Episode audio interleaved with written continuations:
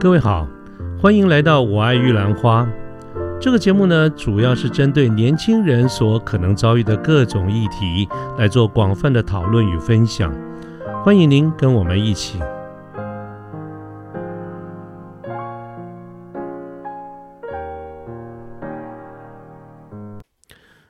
呃，各位好，我是卢天记。现在是民国一百一十年的七月十八号星期天的下午。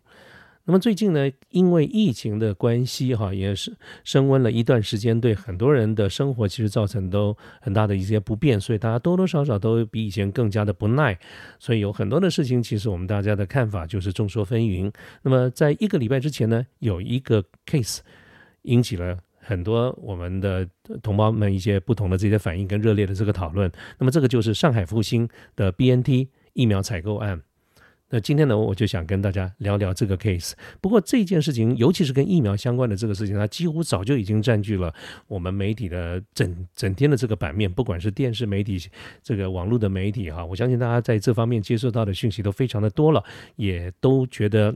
够了，好，实在是太多了，所以我们今天就不就一般的这个观点来看。但是我想谈的是什么呢？谈的就是从这整个的采购案的过程当中，如果我们从它的定位角色来看的话，台湾是属于客户这这一个角度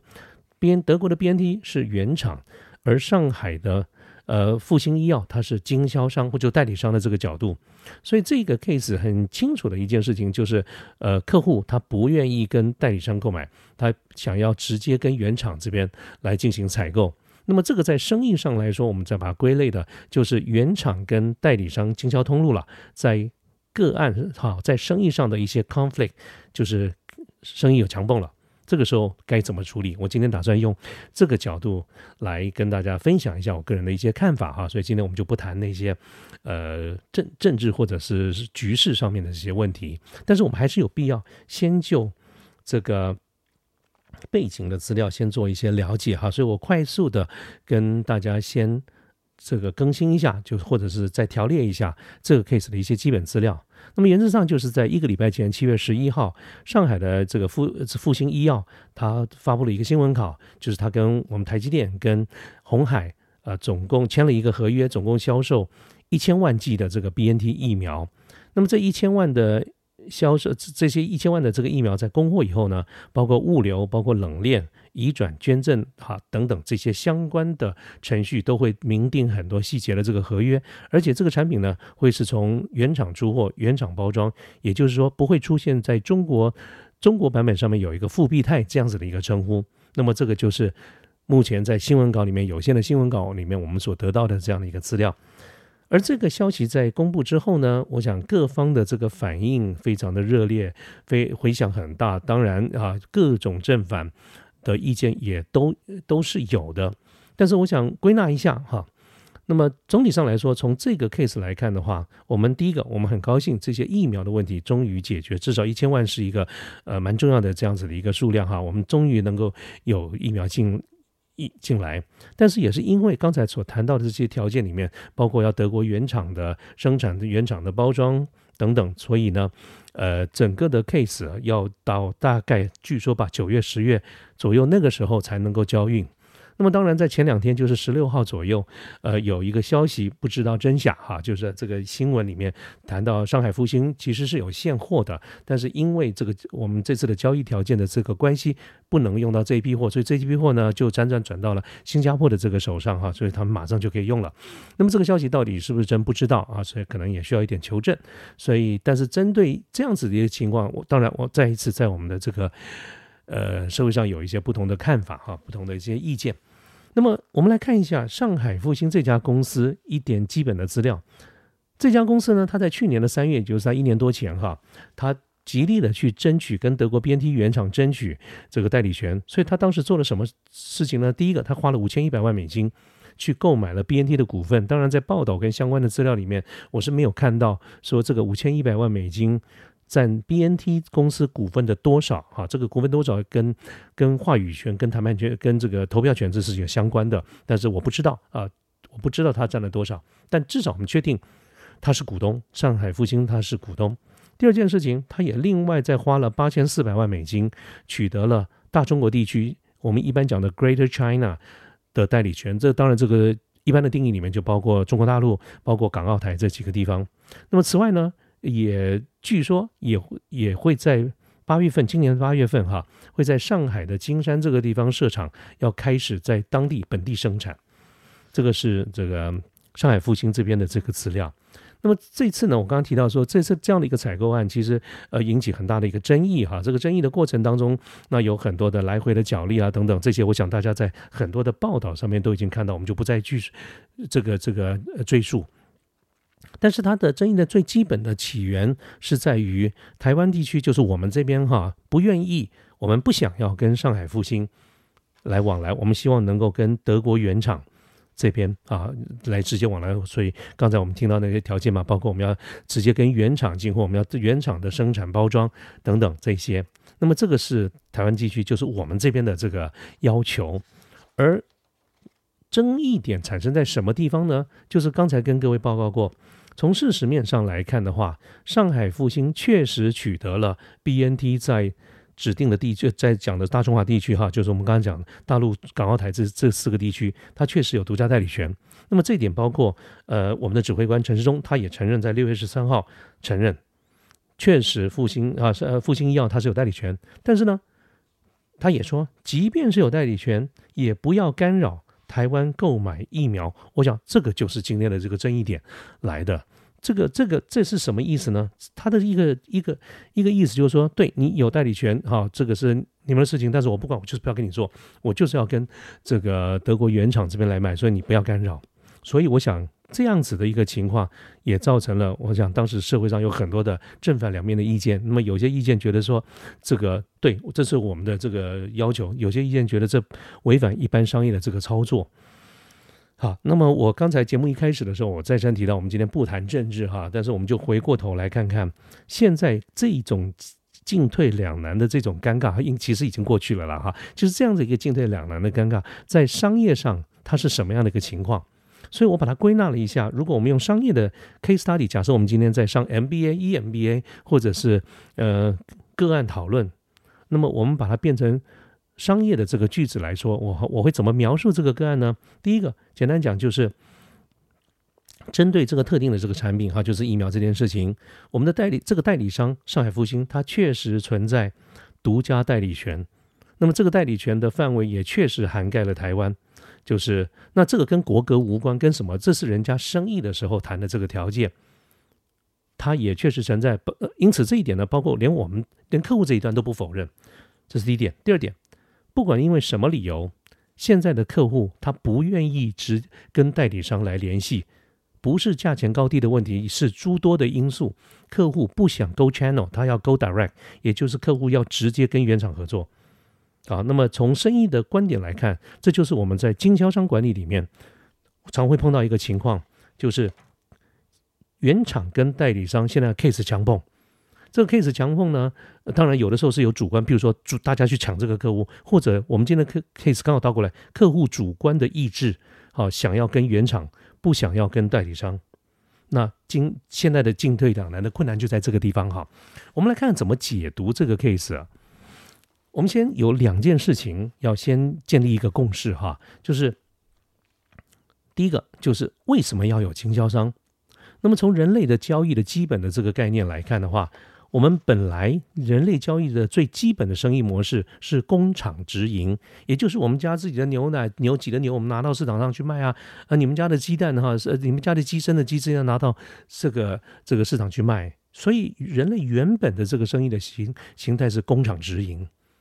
啊，所以这个是没没有什么问题的。所以从这个观点来看，我们要跟德国园长做也没什么不 OK。但是呢，随着生意这的眼镜慢慢慢慢会有几种情况，会让我们考虑要不要把经销的这种生意模式加进来。通常我们归纳成三种形态、三种情况，我们会要考虑加上经销商。好，我来跟各位解释一下。第一种，客户太多了，我忙不过来。通常都是你那种单价很低哈，然后这个数量很大哈，这个客户太多了，忙不过来啊。这样如果有某个经销商愿意一起来共襄盛举的话，哎，这个部分就拜托你一下。这是第一种状况。第二种状况是客户太远了，我们去做自己做不划算，尤其是如果要这个翻山越岭啊、长途跋涉啦，有的时候搞不好，呃，某告港警、某告油警哈啊，干脆在某地的代理商，你们帮我们处理一下，这是第二种状况。第三种状况呢，就是这个生意。是有一些 make up 的，就是可能有一些 relation，有一些关系，有一些特殊的这个关系。所以换句话说，呃，原厂明明知道客户在哪里，但是他就是打不进去啊，就是需要有某一些特殊的这个关系才能够打到打进客户这个地方。这是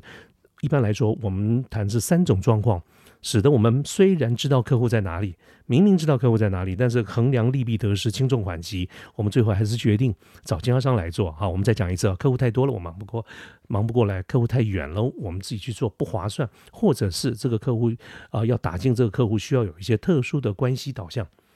好，那么从这三个要素来看，哈，我们来看看今天的这个 case 符不符合这个三个要件。我们刚才讲了，第一个客户太多了，忙不过来。可是从 BNT 德国原厂来看。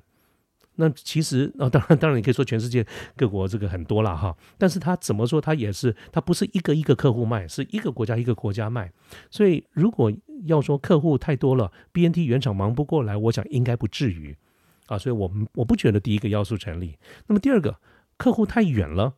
，BNT 德国来做不划算。可是各位，疫苗这个东西小小一罐，而且空运啊，而且它不是这个，就是整个的运送啊等等，这的成本不是非常的。就算它有特殊的这个物流啦、冷链啦等等，相对来说，我觉得问题不大。所以客户太远了，我们自己去做不划算，这个因素呢，好像似乎也不太成立。那么通常第三个要素呢，就是要打进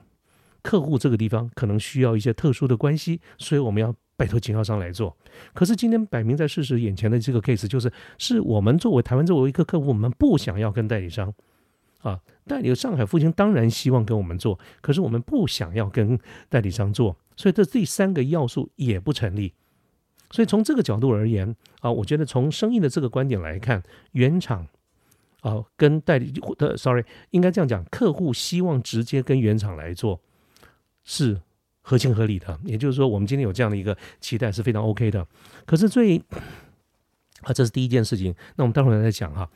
那另外我们再来看。刚才是讲说什么时机适合做呃把这个通路的形式引进来。接下来我们来看通路引进来整个商业谈判的要件是什么。这个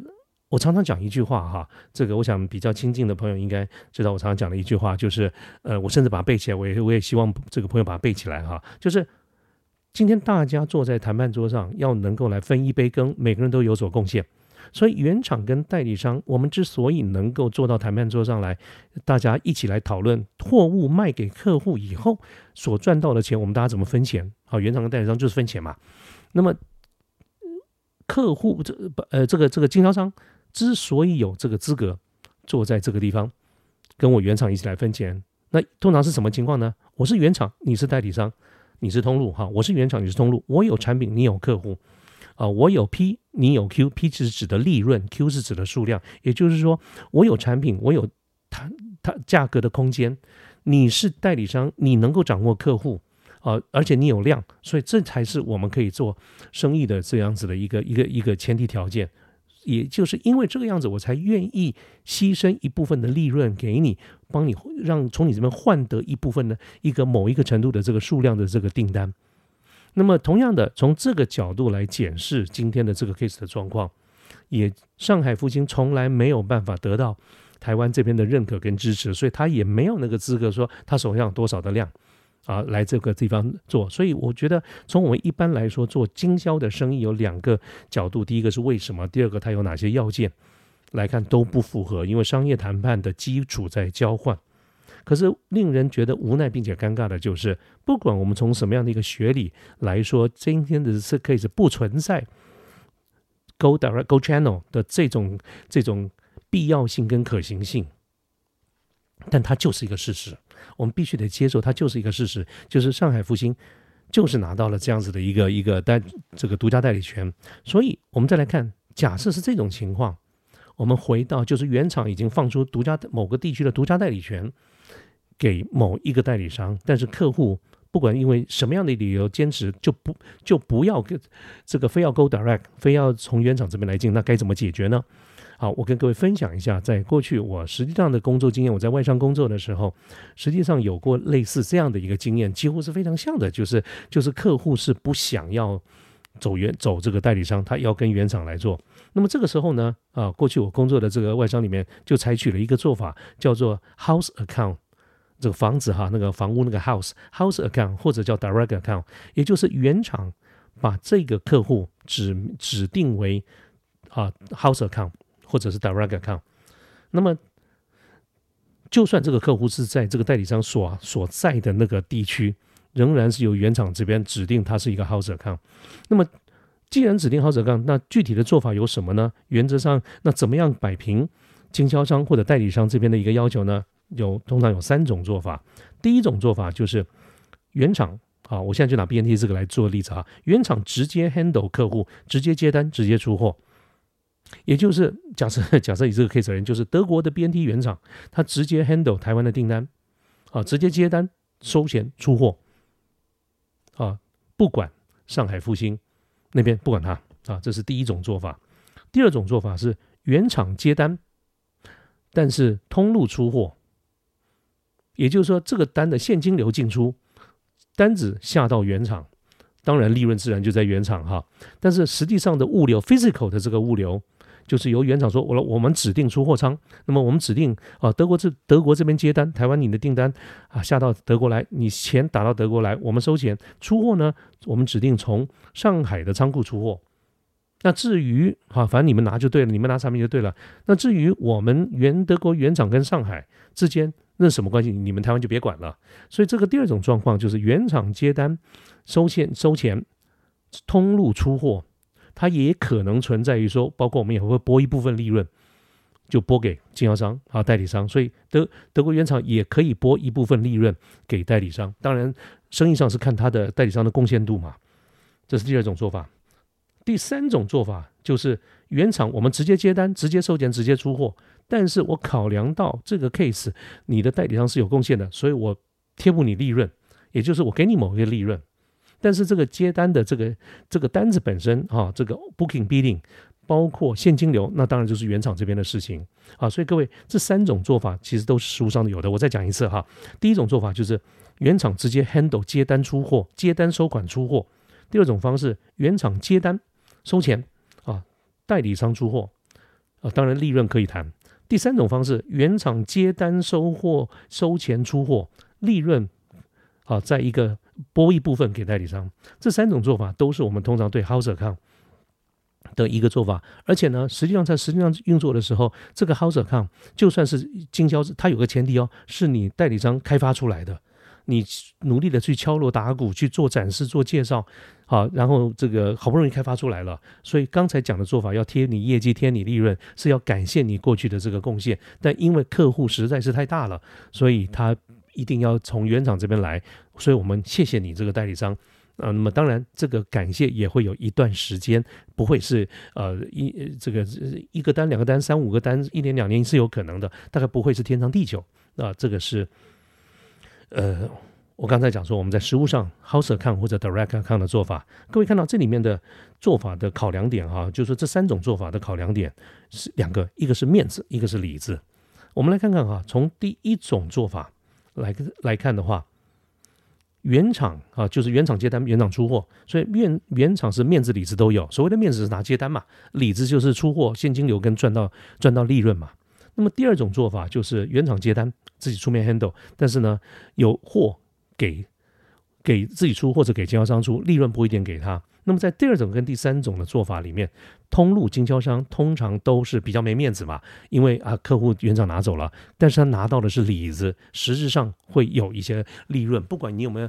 有没有叫上海复兴出货，那么都会拨一些利润给他啊。所以我们说实物商商业上的做法就是这三种，我们考两点就是面子跟里子。好，那我们现在回过头来看这一次的这个结果哈，那的所有的这些资料可能我们在手上的都不太完整，所以我们就只能就现有手上的资料，我们来做一个猜想。各位可以看到，我们这次谈判的一个条件就是我们原厂直接台湾这边的客户，我们直接跟原厂接单啊，接洽单子下给德国，德国生产，德国制造，德国包装，德国出货。好，那么我们现在呢来看一下。刚才我们谈的是这些原则哈，那么这个原则以这一次上一个礼拜前所公布的一个状况，就是这个单子是由上海复兴出面跟红海跟台积电签约，数量金额啊是大家谈好的一个结果，但是差别点就是出的货是没有复必泰的这个字样，同样是从德国生产、德国包装。啊，所以它是一个混搭的这个状况。我们根据现在现有的这些有限的资料，我们来分析一下原厂德国原厂上海复兴跟台湾这边各自的利弊得失。我们先看 BNT 的德国原厂，如果按照我们刚才讲的这个定义，面子跟里子的话，那我想 BNT 都拿都能拿到了这个订单，拿到了现金流、利润哈。这些不管它的现金流是付到哪个地方，它一定都有，所以订单啊利润都有。那我们来看一下上海复兴呢？上海复兴呢，其实它拿到的仍然是面子，因为这个单子仍然是上海复兴出来的，我们的签约方仍然是跟上海复兴，所以我们仍然是得在上海复兴所拥有的大中华地区独家代理权的框架之下取得这批货。好，所以我觉得如果从面子来看的话，上海复兴这个地方它应该是有面子的。那么里子来看，这个利润到底多少？因为我们没有这些报，我想报在有一些的数据啦，等等这些，呃，我觉得单纯从那些数字来算利润，呃，不见得是准确哈。也不管钱是付给谁都是一样，终归我觉得复兴拿到的是面子，也就是框架仍然存在。那我们来看看我们台湾拿到的是什么呢？我们过去所争的就是在这个呃原厂生产、原厂制造，然后。相对的相相对的一些政治考量，比如说尊严、国家尊严等等这一些，可是我们现在仍然是在这个这个这个代理权的框架之下，好，所以可能在这一点上面，我们国内必然对这一点，我就是我们台湾得到了什么，失去了什么。啊，会有不同的看法。我想，这大家最大的争议也就在这个地方啊。但是我们确实，呃，我们得到了一些，就是我们不要的，我们不要有复复必泰的字样，我们不要呃这个有这个大陆生产的这个地方。我想，这是这是我们得到的。那我们付出的一个代价呢，就是时间的这个 delay。至于每一季的金额高低，我想众说纷纭，有人嫌贵，有人嫌便宜，有人说去年谈到多少等等，这些呢，我觉得。呃，第一，我们没有真最真实的这个资料；二来，我觉得这种战略物资在缺乏的时候，它不是钱的这个角度来看，所以我们，我说我无意去评论我们买的到底贵还是便宜。但有一点不争的是，就是说我们确实时间上是付出了一些代价。啊，所以这点跟大家这个稍微做一点整理哈。但是回最最重要还是回过头来讲的，就是我们这一次呃今天的这个节目，主要就是还是从商学的这个角度来看，当原厂跟代理商跟通路针对某一个客户或者某一个 case 有强泵的时候，是怎么处理的？其实是有先例的，而且也这种事情也经常会碰到啊。但是通常我们碰到的都是这个客户非常大。